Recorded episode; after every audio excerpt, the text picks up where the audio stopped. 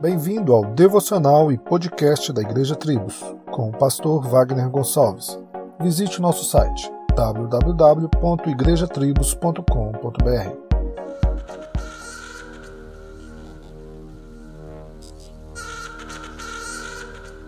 Em Mateus 16, 18, Jesus diz: Eu edificarei a minha igreja e nos mostra que a igreja é o templo da nova aliança, onde todos os confessos em Cristo são as pedras deste novo edifício. Uma função clara que Jesus dá aos seus discípulos é que estes façam novos discípulos, os batizando e os ensinando a guardar todas as coisas que ele já havia ensinado.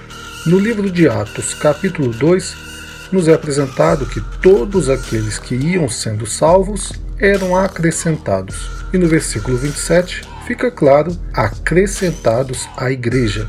O cristão, quando se vincula à vida da igreja, ele torna visível estes mandamentos, assim como torna possível a participação aos sacramentos, como batismo e ceia.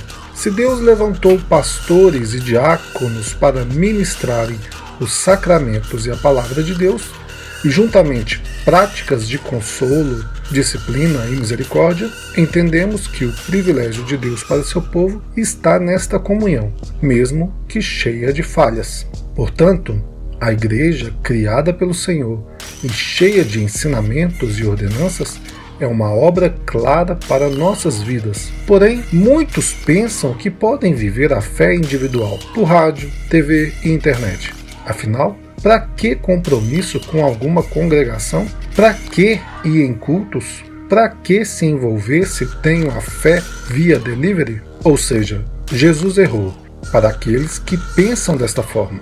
E você, segundo as Escrituras, como pensa? Solos Cristos, dele, por ele e para ele.